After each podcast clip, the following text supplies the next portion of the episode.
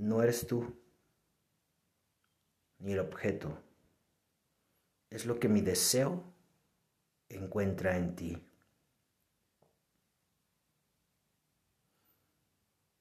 Escucha esta frase y analízala,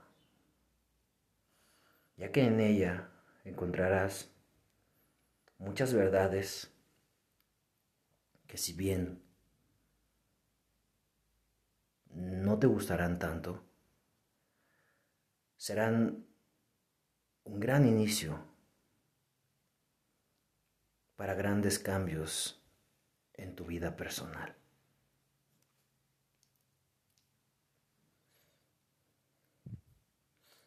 Ya hablamos anteriormente acerca de vivir en ansiedad y en estrés por querernos comer el futuro todavía es futuro por querernos comer las cosas cuando todavía no las tenemos en la mano. Y es que es tanto nuestro deseo o las expectativas que nos creamos en nuestra mente. Es tanto nuestro poder de creación y visualización.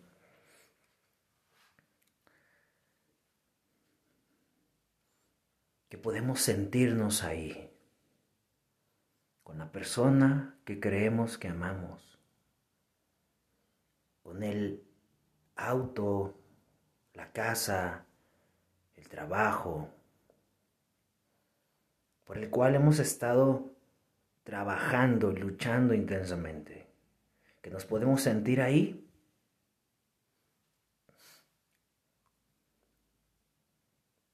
viajando, encendiéndolo, entrando, recibiendo las llaves de nuestro nuevo hogar. Porque lo convertimos en uno de nuestros motores. Porque nos levantamos día con día. Queriendo que sea hoy ese momento en el cual estamos ahí, sentados, conversando, con la persona que deseamos. Que sea hoy el día en el que abordamos el avión para nuestras vacaciones tan anheladas y tan merecidas. Que sea hoy el día en el que firmes tu nuevo contrato. Y está padre. Hemos hablado ya tantas veces acerca de los motores, lo que te mueve en la vida. Pero a veces nos envolvemos más allá. Y cuando lo tenemos, no es lo que pensábamos o no lo disfrutamos tanto porque te acabaste ese disfrute en tu imaginación y ahora te quedas pasmado ahí sin saber qué hacer.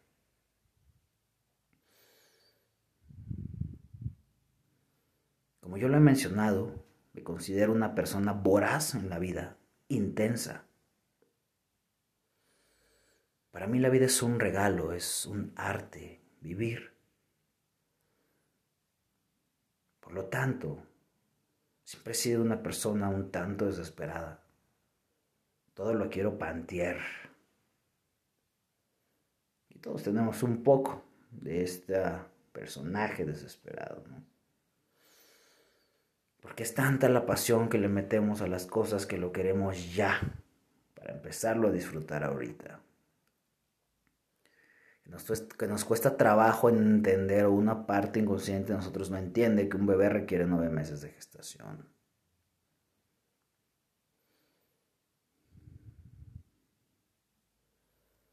Que no solamente puedes llegar con el dinero en mano y comprar un auto, porque tienes que hacer papeleo y tarda. Que aunque tú sientas un amor o un deseo tan profundo por otra persona, tienes que gastar tiempo en conocerla, en conocerse, en cotejarse.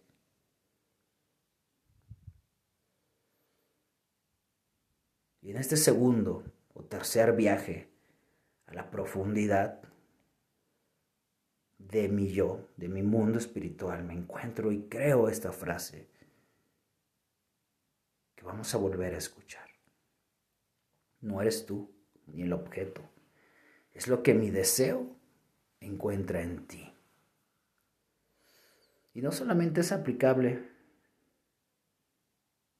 para personas, es aplicable para todo. Porque nos vamos volviendo adictos al éxito o al proceso bioquímico del enamoramiento hacia una persona.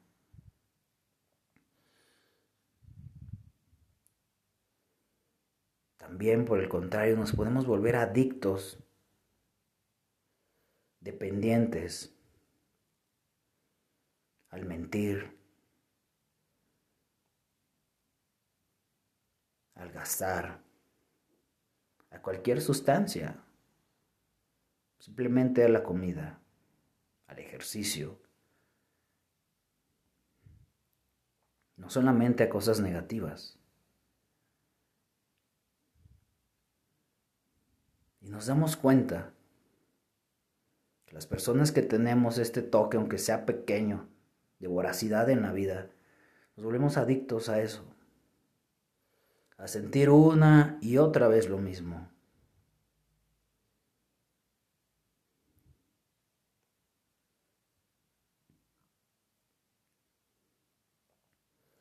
Porque si ya compraste un auto, puedes comprar dos, y puedes comprar tres, y puedes comprar cuatro.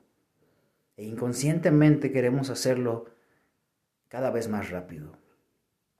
Si la primera vez me tardé tres años, ahora debo tardarme dos, después uno, después seis y después debo comprar dos al mismo tiempo. Y este es un ejemplo que puedes utilizar en todo.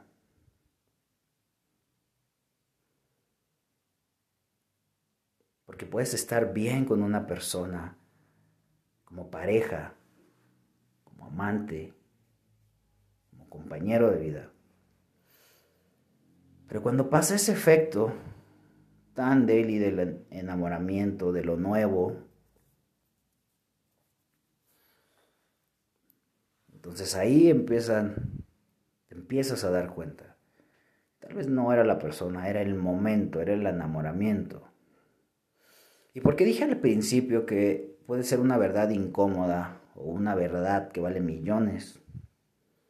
Porque ahí precisamente es donde te puedes dar cuenta si realmente amas a esa persona, si realmente la disfrutas, si realmente disfrutas de estar el mayor tiempo del día compartiendo techo, vida, sentimientos, energía con ella. Si realmente es el auto de tus sueños.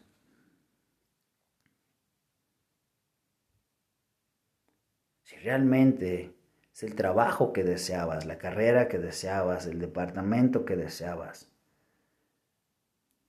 Y si te das cuenta que no lo es, pasan muchas cosas. Claro. Pero al final de cuentas, la vida, en mi perspectiva, se hizo para ser feliz, para generarte nuevos retos día tras día. Porque hay muchas personas, que tal vez somos minoría, bueno, no tal vez, estoy seguro que somos minoría, que si no conquistamos algo hoy y no creamos una nueva tarea, entonces no vivimos. Y llámanos como quieras, o que nos llamen como quieran. Obsesivos compulsivos, ambiciosos, mamones, Da igual. Simple y sencillamente es nuestra naturaleza. Y así como hay otras naturalezas, otros estilos, otros diseños de humanos, no podemos negar que nuestro diseño nos lleva a aportar cosas padres a la vida, al mundo, a la humanidad, a las personas que nos rodean final de cuentas somos almas que no sabemos estar incómodas, que no sabemos estar infelices. Y ojalá, si no tienes este diseño, tal vez puedas aprender un poco de él. Somos luchadores de la vida, pero de nuestra vida. Como lo mencioné al principio, solamente voy plasmando en estas historias un poco del conocimiento que se me ha otorgado en vidas, lo que he encontrado en esta. Voy creando mi propio sendero y si te sirve, dale. Eso se va haciendo con voracidad. ¿Y por qué me detuve a hablar de la voracidad? Porque la voracidad no tiene nada que ver con la ambición, tiene nada que ver con el ego, o tal vez mucho, con ambas. Pero el secreto de la voracidad es vivirla para ti. No querer ser voraz por el otro, no querer ser apasionado por el otro, porque entonces estarías invadiéndolo, viviendo por él, decidiendo por él. Y eso es una de las cosas más ultra mega tóxicas que puede haber en la vida. Sé voraz para ti, que seas feliz y con esa felicidad puedas envolver al otro y es la voracidad la que te va a ayudar a salir cuando te des cuenta que algo no era lo que esperabas, que algo en la vida que es sumamente importante no te hace feliz. Porque hay cosas que no nos hacen felices, pero podemos vivir con ellas. Un ejemplo para mí es que no, que no se tenga respeto, por ejemplo, por las leyes de urbanidad que te le metas al otro güey cuando vas conduciendo, que avientes lámina, que te sientas don chingón y te pases el alto, que te estaciones mal o en lugares que no son para ti. Eso a mí realmente me molesta mucho. No me gusta. Pero ni quiero, ni, como no quiero, cambiarlo, porque es es algo que, costaría demasiado trabajo y aunque he hecho cosas que, lo, que han costado más, pues las he hecho con pasión, con amor y esto no lo haría con pasión, lo haría con odio, con resentimiento. Y es ahí donde la voracidad en la vida va entrando y te dice, si no es la persona que te hace feliz, que amas realmente como compañero o compañera de vida, no hagas infeliz a dos personas. Busca tu felicidad y al mismo tiempo, aunque él o ella no se den cuenta, estás persiguiendo la felicidad del otro.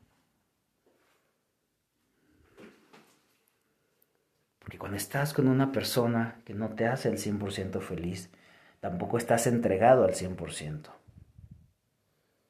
Y eso esté limitando su felicidad, aunque esta persona te diga que es inmensamente feliz. Porque cuando no estás desempeñando tu labor con amor, con pasión, con esa voracidad que te levanta todos los días diciendo, a huevo, gracias a la vida, tengo un día más de trabajo.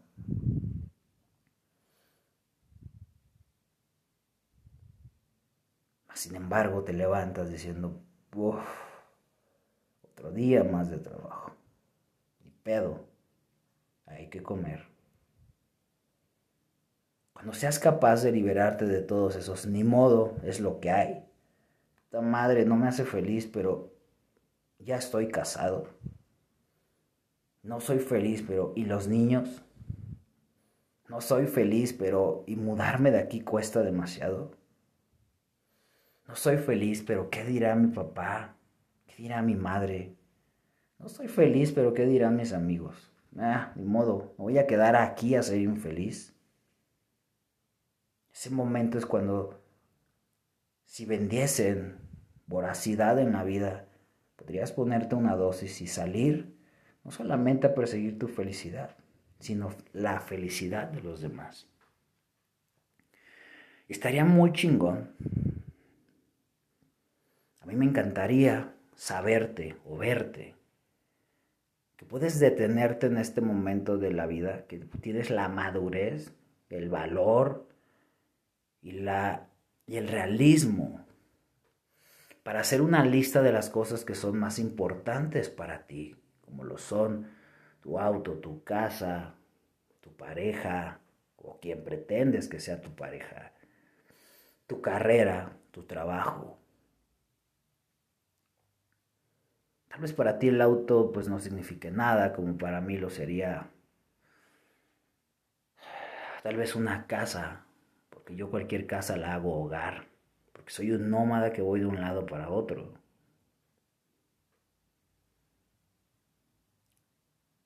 Pero toma las cosas que sí sean importantes para ti.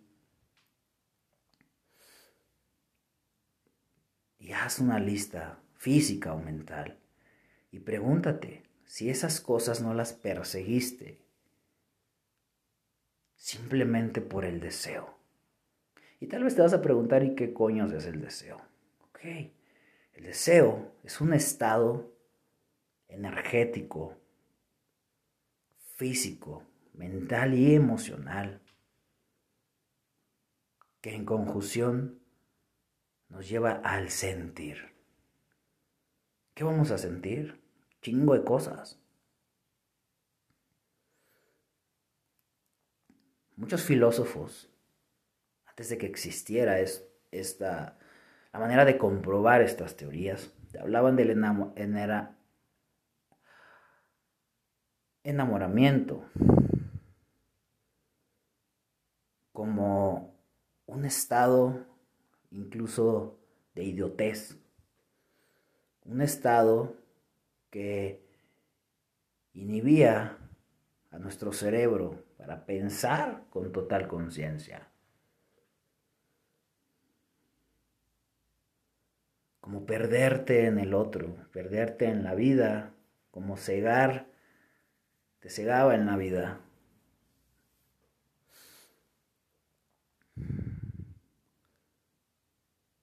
Y el deseo, el enamoramiento por lo que sea, porque no solamente podemos enamorarnos de una pareja, Estoy enamorado de la visión que tengo de mi nuevo auto.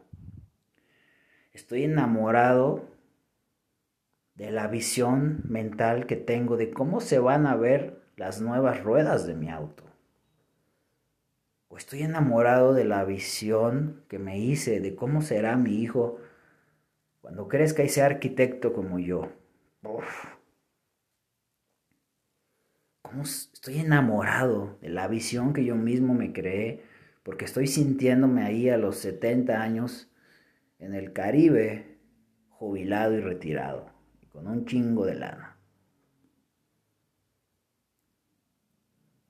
Esa creación que no está mal, reitero, y, y que sí hay que ser muy cuidadosos para manejarlas porque hay una línea muy delgada que se rompe y que te permite y que te impide disfrutar cuando ya lo lograste o cuando ya lo tienes. Es ese proceso bioquímico de tu cerebro de oxitocina, vasopresina, serotonina, y que ojalá puedas indagar un poquito más de cómo funcionan estas hormonas. Porque estas teorías vienen desde filósofos y pensadores muy antiguos.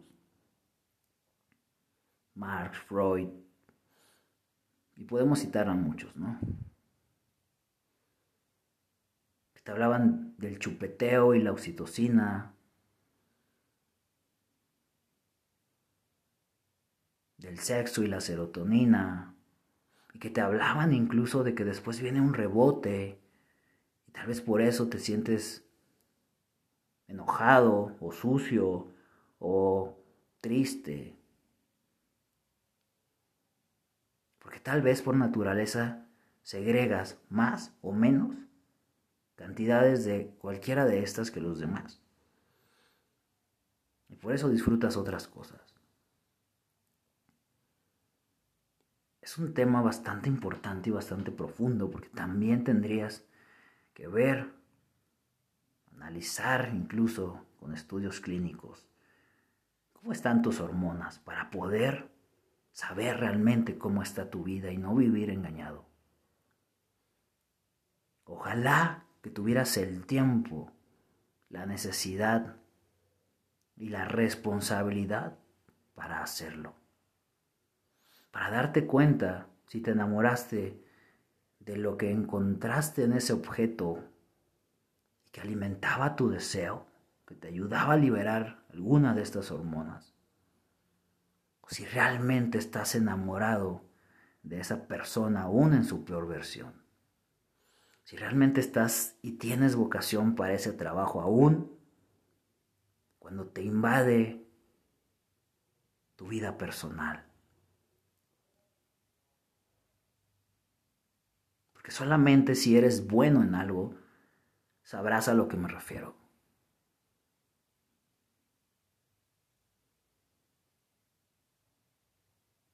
Cuando llegue una persona nueva a tu vida y puedas ver lo que hay en ella o él, aparte, muy aparte de lo que se siente en tu cuerpo y en tu mente creado por esa secreción de hormonas. Tal vez digas, es un tema bien pinche complejo, pues sí, así de complejos somos. Por eso mi insistencia de que analices cada uno de tus siete cuerpos. Y aquí te estoy hablando por lo menos de tres. Que analices hormonalmente tu cuerpo físico, mentalmente cómo creas y cómo te vives en el futuro con lo que deseas.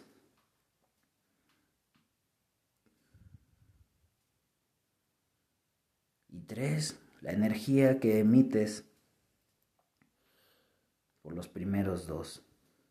Porque al final, lo que no se ve ni se toca y se siente